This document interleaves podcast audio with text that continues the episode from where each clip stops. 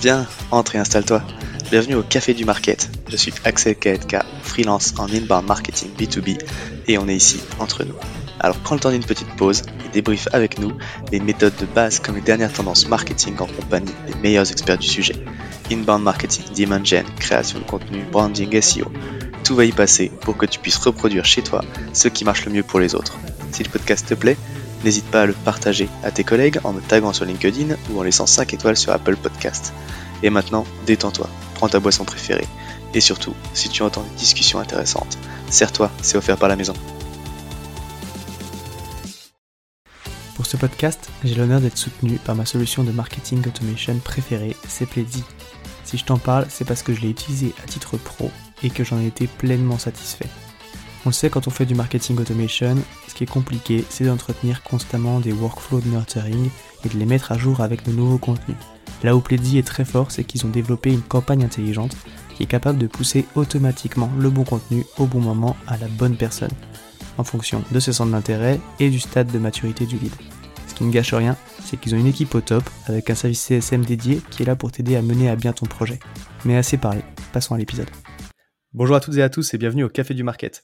Aujourd'hui, on va parler d'ABM, d'Account Based Marketing. C'est une stratégie marketing un petit peu qui mêle euh, les tactiques d'inbound et d'outbound à la frontière des deux mondes et qui est souvent utilisé pour aller chercher des comptes très précis, essentiellement quand on travaille sur des grands comptes, parce que comme on va en parler dans l'épisode, vous allez voir que ça peut demander un petit peu de budget, mais surtout beaucoup de personnalisation. Pour parler de ce sujet, je suis avec Vincent Martinet, qui est co-founder et CEO de Relevant. Bonjour Vincent. Bonjour Axel. Est-ce que tu peux du coup peut-être te présenter en quelques mots, s'il te plaît? Yes. Euh, alors donc moi je suis Vincent Martinet, cofondateur et CEO de Relevant. Euh, très rapidement, Relevant est une solution qui permet d'individualiser le contenu des messages marketing, plutôt à destination des boîtes euh, consumer. Ok. En plein dans le sujet, on, l'abordera certainement un petit peu après. Mais du coup, on va rentrer bah, directement, euh, directement dedans. Je parlais d'ABM en intro. Est-ce que tu peux du coup nous donner ta vision de ce que c'est que l'ABM et à quoi ça sert? Ouais. Alors c'est vrai que le, le, le, sujet de l'ABM est un peu euh, est un peu galvaudé parfois euh, notamment. Donc pour, pour, donner une bonne description, en fait nous on a l'habitude de dire que l'ABM pour nous, en tout cas chez Relevant, c'est la capacité à créer un cycle de vie prospect. Euh, c'est vraiment le point numéro un et on parle surtout essentiellement d'expérience. Donc on parle pas forcément de euh, la capacité à euh, créer des campagnes email, créer des ads, etc., etc. C'est vraiment ce qui va nous intéresser, c'est le cycle de vie du prospect jusqu'à sa signature, et c'est comme ça qu'on voit d'un point de vue général, et c'est la capacité à créer une relation unique avec les prospects. Euh, on l'oublie souvent, mais ABM, hein, ça, dans le nom, on a le, le, nom compte, donc on a le nom compte, on a le, nom compagnie, mais derrière chaque compagnie, il y a des gens, il y a des humains, il y a des cœurs qui vivent, il y a des émotions, et ce qui mhm. nous intéresse surtout, c'est la capacité à créer une expérience à travers des touchpoints qui va permettre, alors d'arriver sur une vente à la fin, mais surtout de créer une relation à travers du nurturing ou à travers autre chose. Et c'est surtout ça qu'on va venir chercher nous au niveau de l'ABM. Donc l'ABM, c'est créer ce cycle de vie prospect. C'est tout ce qui existe en fait avant l'acte de vente, ni plus ni moins, qui mélange plusieurs fonctions de l'entreprise. Ok. C'est vrai que tu vois, tu le dis bien, effectivement, euh, quand je disais en, intro que c'est, ça mêle un petit peu euh, inbound et outbound, où là, en fait, quand on fait l'inbound, on va se concentrer sur les tactiques qui vont permettre d'attirer les prospects à nous. En outbound, bah, du coup, euh, d'aller chercher les prospects de façon proactive.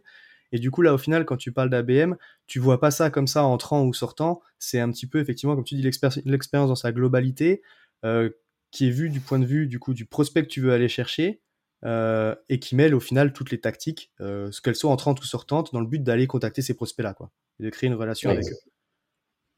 Euh, ok, très bien. Donc la première étape, du coup, pour, pour construire une campagne d'ABM, c'est le ciblage identifier les bons comptes, collecter les infos qui nous intéressent à leur sujet et tout. Comment est-ce que vous procédez du coup pour identifier les bons comptes? Qu'est-ce que c'est qu'un bon compte? Et euh, quel type d'infos du coup vous collectez? Ouais, alors il y a deux niveaux euh, sur ce sujet. Euh, il y a des niveaux très classiques quand on veut construire son ciblage. Alors on parle d'ICP, d'Ideal Customer Profile. Donc mmh. ça, ça vient. Alors c'est purement lié lié aux produits qu'on vend. C'est le, le secteur d'activité, euh, ce qui est un fit ou pas, les use cases à déployer, le, la valeur qu'on est capable de délivrer aux clients. Alors ça, c'est des insights qu'on peut très bien tirer sur les clients existants, typiquement, euh, en mhm. segmentant tout simplement sa base. Donc ça, c'est les, premiers, les premières raisons. Après, il y a là où on veut aller qu'est-ce qu'on veut reach en termes de prospect idéal aussi. Donc il y a toujours un existant et un futur, que ce soit par rapport à l'évolution de la boîte ou pas ou du produit qu'on veut qu'on veut cibler. Mais bon, il y a des choses assez classiques taille de boîte, euh, peut-être budget, donc dans notre cas budget marketing, euh, taille de l'équipe de l'équipe marketing ou de l'équipe CRM, etc., qui sont très classiques et qu'on peut trouver très facilement euh, sur des tas d'outils. On utilise par exemple un outil qui s'appelle Apollo, qui nous permet de sourcer très facilement ce genre d'informations et donc de faire de, des, des, listes.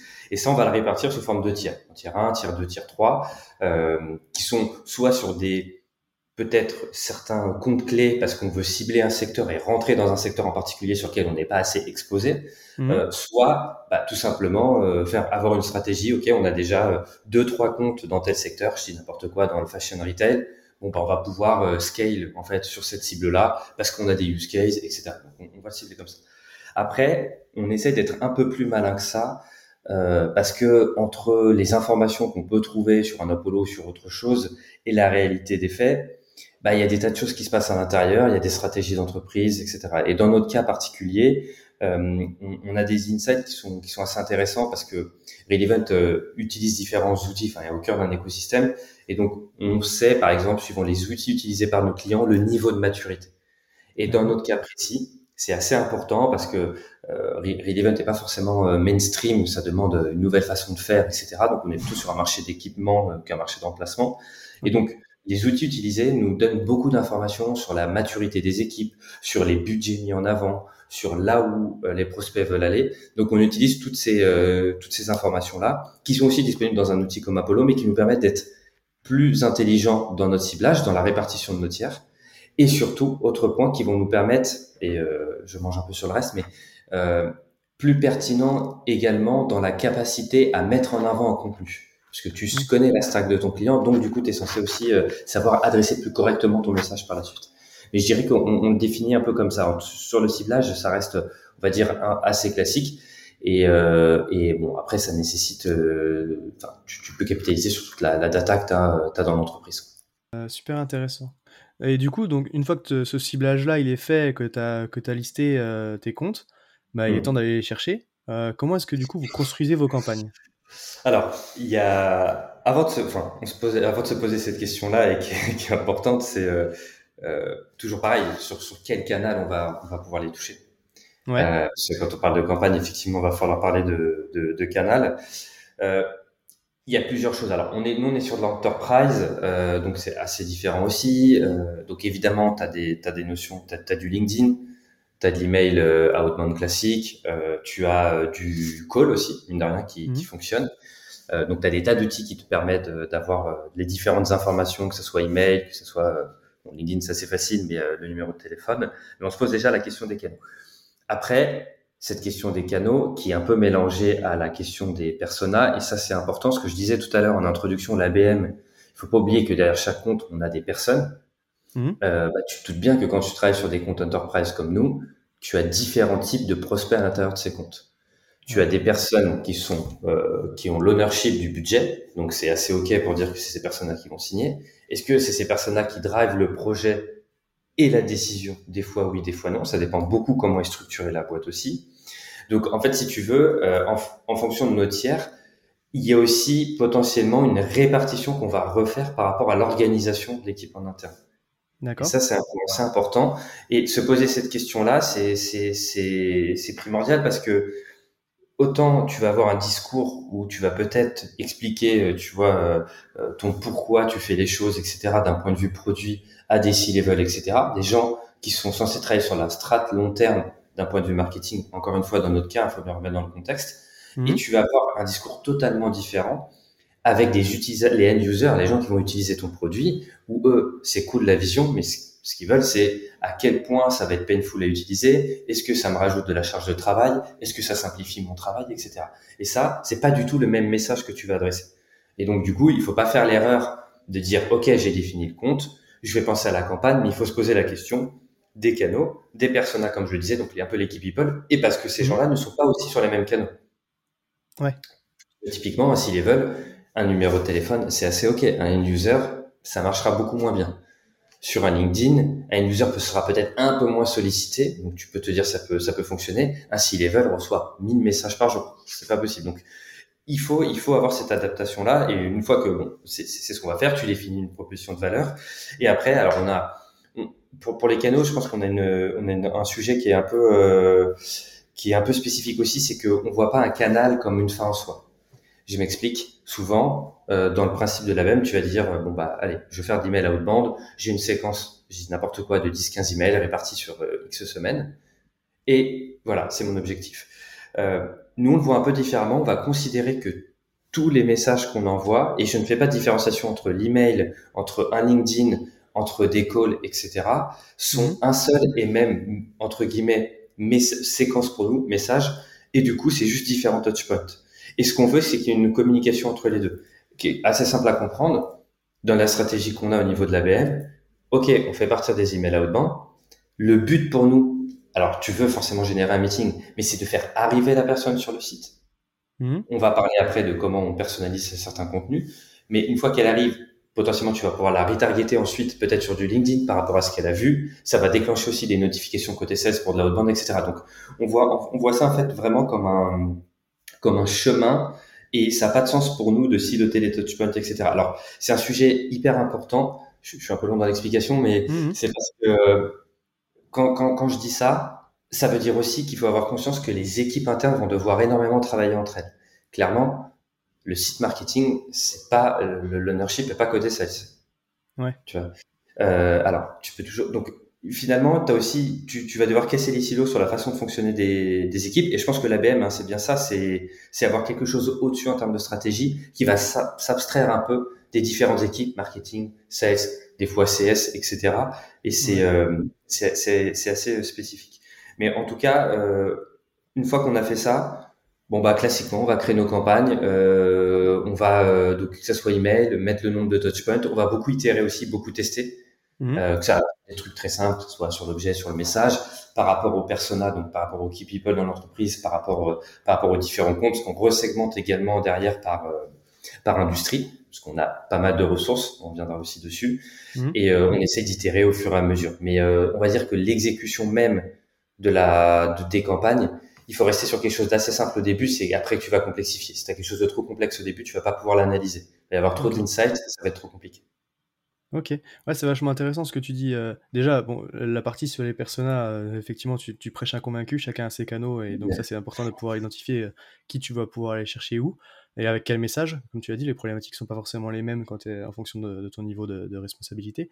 Et on l'illustre bien en fait avec ces campagnes euh, qui fonctionnent en fait comme un écosystème au final euh, où euh, bah, t'as pas un canal individuel que tu vas traiter comme ça. C'est comme tu l'as dit effectivement. Donc campagne outbound pour faire passer les gens sur le site pour pouvoir les retargeter du coup avec des publicités peut-être sur les réseaux sociaux du coup comme tu l'as dit sur mmh. LinkedIn. Et en même temps ça va envoyer un signal une notif aux sales pour pouvoir redéclencher de la outbound du coup comme quoi la personne est passée sur le site. Donc on voit bien qu'effectivement c'est c'est ce que tu l'as dit, quoi. C'est une expérience en fait qui mêle différents touchpoints et d'autant plus sur des comptes, euh, bah, sur des grands comptes, euh, comme tu l'as dit que vous ciblez. on sait bien que, enfin, c'est, on réagit assez rarement. Euh, je vois une pub pour la première fois, je clique, j'achète, quoi. c'est pas vraiment comme ça que ça se passe. Et donc, c'est clairement, ça l'illustre bien, quoi.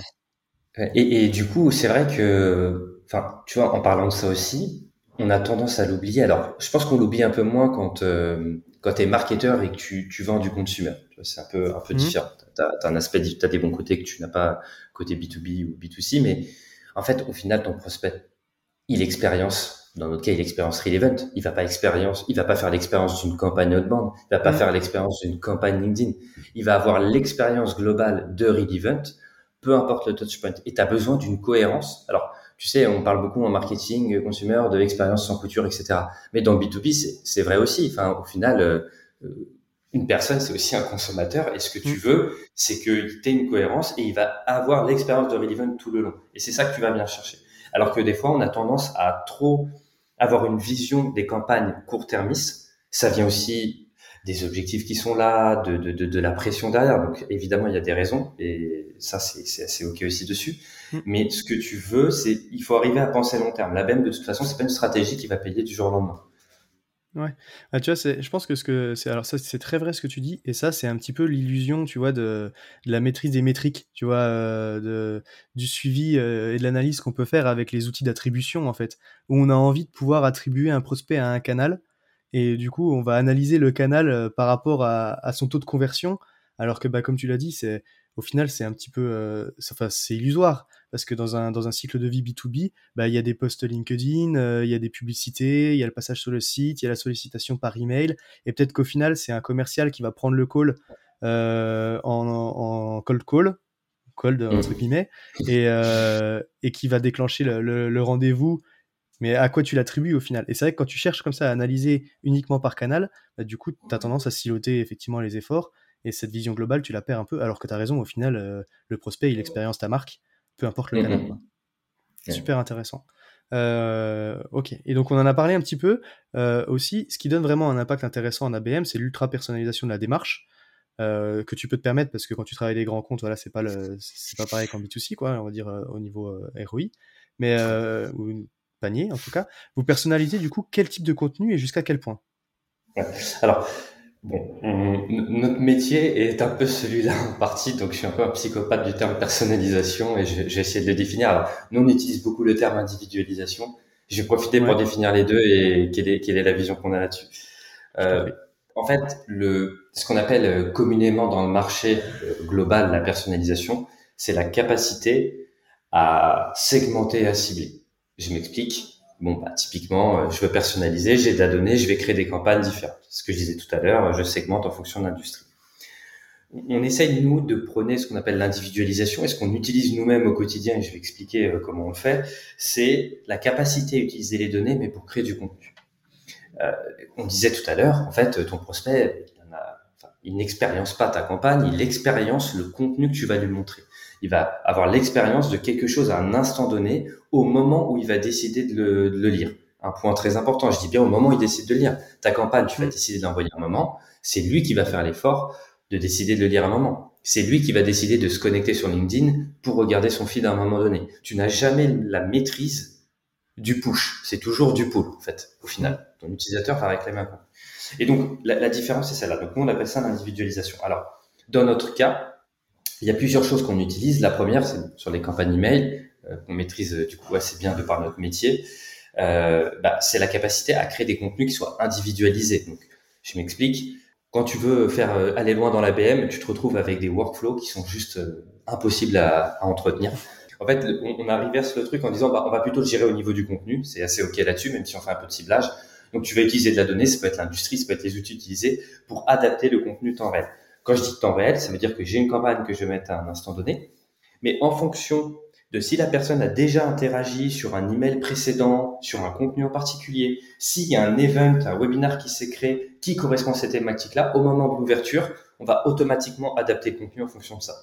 Donc ça peut être euh, un e-book, ça peut être un case study, ça peut être une nouvelle ressource qui est sortie, etc., etc. Également, on peut l'adapter par rapport à ce que tu as fait sur le site à un instant donné.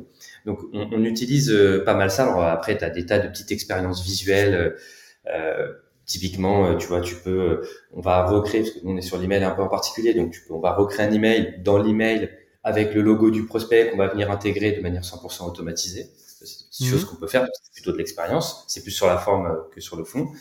Et après, euh, je disais tout à l'heure, bah, le but, en fait, nous, c'est qu'on lui fasse faire un, un funnel, donc on lui fasse parcourir différents touchpoints. Donc du coup, tu veux l'amener de l'email sur le site. Et sur le site, typiquement, on utilise un outil qui s'appelle Clearbit Reveal, qui te mmh. permet euh, de savoir l'IP, enfin quand elle est connue, l'IP de l'entreprise qui visite. Et cet IP te, te donne des informations comme euh, le nom de l'entreprise, qui est juste très important, son industrie, les outils, etc. Et on utilise Relevant pour changer le site, adapter le site en fonction euh, de ce visiteur. Quand je dis ça, ça veut dire quoi? Euh, La proposition de valeur qui va être différente. Alors, tu, tu ne sais pas, autant dans l'email, tu peux passer également la, la, la variable de qui visite, mmh. est-ce que c'est un user ou pas? Forcément, si ça ne vient pas d'un email et que c'est une visite classique, tu ne le sais pas, mais en tout cas, tu as l'industrie. Donc, la proposition de valeur, ça va être quelque chose de commun, ça va pas être quelque chose de très précis. Euh, sous-entendu, gain de temps pour un user, euh, ROI pour un C-level. Mais en tout mmh. cas, tu peux l'adapter. Tu adaptes les logos par rapport à la, c'est des choses très simples, hein, très bêtes, mais ça rassure énormément. Les logos par rapport à l'industrie, les exemples de use case également par rapport à l'industrie. Enfin, tu peux changer la totalité de ton site en fonction. Donc, on, on, l'utilise de cette façon-là. Et encore une fois, on n'a pas fait de segmentation en disant, OK, tu as une, enfin, as une home A, une home B, une page product A, une page product B qui correspond à l'industrie. En fait, non, tout est euh, géré au niveau du contenu. En fait, les pages restent les mêmes. On n'a même pas différentes euh, pages Et par contre, le contenu il va changer en fonction de la data. Donc c'est ça individualiser, c'est avoir la bonne expérience du contenu. Donc on fait ça sur sur donc sur l'image j'en ai parlé, sur le site. Et après, évidemment, alors sur LinkedIn, c'est un peu plus compliqué euh, d'utiliser de cette façon-là, mais euh, mais on a des approches qui sont assez là pour le coup la ciblée, parce que du coup LinkedIn te permet de faire entre guillemets que ça.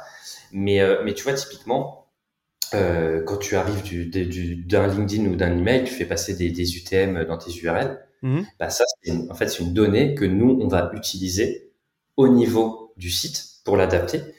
Mais comme on utilise Relevant qui est notre produit, en fait on sait que si on te revoit sur un autre email, on saura que tu as fait une navigation, peut-être, sur le mhm. site Relevant, que tu venais déjà d'une campagne LinkedIn, donc on sait quel type de campagne, donc du coup, on peut savoir précisément peut-être le sujet qui t'avait intéressé à un moment donné. Donc en fait, on essaie de tirer profit de tous les canaux. Donc quand on parle de, de personnalisation, d'ultra-personnalisation, donc nous on va parler d'individualisation, et ça rejoint ce qu'on disait tout à l'heure. En fait, ils expériences Relevant, peu importe le touchpoint. Donc du coup, ta capacité à, exécuter ça, bah, pour nous, c'est plutôt à travers le contenu. Et c'est en tout cas ce qu'on essaie de construire. Alors, c'est une machine qu'on a mis en place euh, qui a demandé du temps, des itérations. C'est pas encore parfait. Il y a plein de trucs qu'on fait euh, très mal, évidemment. mais, euh, mais en tout cas, ça, ça porte ses fruits et euh, ça permet aussi d'être cohérent parce que combien de fois c'est arrivé, tu t'envoies un sujet à un prospect, que ce soit de la BM ou pas, tu vas avoir une autre prise de parole sur un autre canal totalement à côté de la plaque où tu vas redire deux fois la même chose. Enfin, tu vois, en termes d'expérience, bon, c'est pas, pas, pas, ouf. Après, euh, pour tout, dans notre cas particulier, on est sur un secteur qui est personnalisation, individualisation. Donc, on, est censé être des professionnels. Donc, on peut pas se permettre de choses. Effectivement, tu as, le biais de le biais de l'expertise. t'as pas le droit de pas le droit de te rater. Mais du coup, ouais, c'est vachement euh, c'est vachement puissant. On, voit bien, c'est vachement poussé dans votre démarche. Effectivement, cette individualisation. Du coup, j'ai bien compris qu'il fallait dire comme ça. Où, euh, où effectivement, vous avez personnalisé les messages des emails, donc à la fois dans les types de contenus par rapport au centre d'intérêt, par rapport à l'industrie aussi. Et du coup, ce que tu disais, et qui est très sympa euh, de ce que j'ai de ce que j'ai pu voir, parce que tu m'as montré aussi effectivement sur votre site internet, où euh, du coup toutes les illustrations, les logos des clients, euh, tous les use cases qui sont présentés sont du coup aussi adaptés à l'industrie par rapport justement à, cette IP, comme tu l'as dit, qui est, qui est tracée quand vous arrivez à identifier. Tu vois bien la puissance du truc, quoi. Mais, mais justement, c'est, enfin, petit aparté du coup sur la BM, c'est aussi ça, je pense, une des pas une des erreurs, mais l'ABM, tu, on, a mille ressources dessus. Et toutes les ressources, tu maîtrises très bien, tu dis, bon, quel ciblage, les campagnes. Mais en fait, il faut forcément custom l'approche à ton produit, à ton expertise, à ton métier. Et encore une fois, il faut pas oublier aussi, je disais euh, expérience en couture, mais on est en concurrence avec mille autres boîtes. Pas en concurrence vis à -vis du produit qu'on a en concurrence vis-à-vis du temps en termes de sollicitation qu'on demande à nos prospects. Ils sont sursollicités. Et donc, du coup, ta particularité, ta façon de faire les choses, il faut que tu aies ta secret sauce, il faut que tu aies ton truc qui va te permettre de démarquer, en fait. Et ça, c'est aussi important. C'est pour ça qu'il faut il n'y a, pas de bonne façon de faire la BM. En fait, la bonne façon, c'est trouver le truc qui marche pour toi. Et ça demande euh, d'itérer. Ouais, super, euh, super intéressant. Euh, bon, on se dirige quand même doucement vers la fin. On a parlé pas mal de bonnes pratiques, du coup, et de choses, de choses qui marchent. Euh, J'allais dire dans la vie d'un marketeur, c'est la question que je pose d'habitude, mais euh, du coup, toi, tu es CEO. Euh, mais c'est pareil, j'imagine que tu as tes problématiques à toi. Rapidement, du coup, tes trois gros challenges du moment, ce sont lesquels? Ouais, alors euh, oui. Bon, après qu'on on en avait parlé, le, le CEO colmate les, les brèches à certains niveaux. Donc colmate les trous plutôt, ce que j'essaie de faire. Euh, écoute, mes grosses problématiques, bah, la première, le recrutement. Je pense que c'est toujours le sujet. valable aussi dans ce qu'on parlait dans l'ABM et notamment, hein, mais enfin dans le marketing d'un point de vue général, bah, trouver les trouver les bonnes personnes. Euh, tu vois, on a on a on a une taille où oui, ok, il y a des notions de process, mais il y a surtout des questions d'exécution. Tu vois, on est, enfin, clairement le c'est c'est temps notre plus gros notre plus gros ennemi, c'est pas l'argent. Euh, l'argent c'est un flux, donc euh, ça, ça ça peut se trouver, euh, peu importe les, les situations contextuelles qu'on traverse, mais vraiment le recrutement. Et je dirais, après, plus généralement, sans parler de mon poste à moi en tant que CEO, euh, sur des challenges, si je retourne un peu sur la sur l'ABM ou sur le marketing, c'est cette notion de tooling, d'outils. Euh, tu as toujours euh, le, le buy vs build, etc. Et aujourd'hui, il y a tellement d'outils qui peuvent te faire gagner énormément de temps, euh, t'amener énormément de performance. Donc le bon challenge, si je reviens sur l'ABM, c'est aussi trouver le, le, bon tooling qui permet de fonctionner assez vite. Mhm. Euh, et enfin, euh, je dirais toujours pour rester là-dessus, c'est c'est la capacité aussi à produire du contenu parce que ce qui fera ta différence, c'est le contenu. Euh, produire du contenu, c'est, c'est, ça, ça, scale, ça scale pas par définition, quoi. Tu mm. c'est forcément, t'es obligé de passer du temps. Donc, euh, Euh, et ça revient à trouver des bonnes personnes aussi, peut-être avoir les bons outils. Mais je dirais que c'est un des plus gros challenges, euh, savoir orchestrer euh, tes campagnes sur, sur, sur, des tas de choses ou orchestrer ton marketing, c'est rien si t'as pas le, le, le, contenu, le bon tone of voice, le bon positionnement. Je pense que ça c'est important. Et après dans tout ça, c'est le, le, challenge aussi, je pense. alors là, je le mets plus quand tu es peut-être CEO, c'est toujours d'expliquer pourquoi tu fais les choses euh, et, et, je pense que ça, c'est important. Euh, ça, permet d'avoir d'abord d'inspirer les équipes. Euh, c'est toujours les équipes qui disent le comment on fait les choses, mais de savoir le pourquoi, ça permet de rester focus aussi, et ça permet normalement d'essayer de délivrer un peu plus rapidement que, que la moyenne. Ok, super, super intéressant. Effectivement, tu l'as dit, le, recrutement, c'est au final les trois sujets sont un petit peu liés, quoi. Recrutement, tout et puis, puis production de contenu, et c'est des problématiques qui reviennent effectivement beaucoup. Quoi. Super, bon bah écoute, merci beaucoup pour, euh, pour tout ça. Si tu devais euh, du coup résumer notre échange, retenir un conseil euh, pour quelqu'un qui voudrait se mettre à la BM, ce serait quoi? Un conseil compliqué, mais le point, clé. le point clé. Je dirais que le point clé, c'est pourquoi, pourquoi faire de la BM Parce que ça touche à est-ce que, est-ce que j'ai les ressources, enfin, est-ce que j'ai les ressources pour le faire? Parce que ça demande quand même du temps. Mm. Et est-ce qu'il y a un intérêt de le faire d'un point de vue rentabilité aussi? Euh, qu'est-ce que ça va me rapporter potentiellement, qu'est-ce que ça va changer pour moi? Donc euh, ta question de, de ROI, tu vas mettre derrière. Et, euh, et après, dedans, je pense que le point de toute façon clé, et le premier, on en a parlé, c'est la qualité de ton ciblage. Euh, si tu sais identifier, si tu sais pourquoi et tu sais identifier le, le qui, euh, quelles sont les bonnes personnes et quelles sont les bonnes boîtes, je pense qu'après, tu, tu, sauras faire le, la suite du chemin. Ok. Eh ben écoute, merci encore beaucoup Vincent du coup d'être venu sur le podcast. Si jamais il y a des petites questions pour toi, on peut te trouver sur LinkedIn, j'imagine. Yes, avec plaisir. Et, euh, et ben du coup, il me reste plus qu'à te souhaiter une bonne journée et te remercier encore une fois. Merci beaucoup Axel, merci. À tous ceux qui ont tenu jusqu'ici, déjà merci beaucoup, et j'imagine que le sujet vous a plu, donc n'hésitez pas à envoyer de bonnes ondes à notre invité. Pour ceux qui le souhaitent, le meilleur moyen de soutenir le podcast, ça reste d'en parler autour de vous et de laisser 5 étoiles sur votre plateforme d'écoute préférée. Je compte sur vous. Et dans tous les cas, je vous dis à bientôt pour un prochain rendez-vous au Café du Market.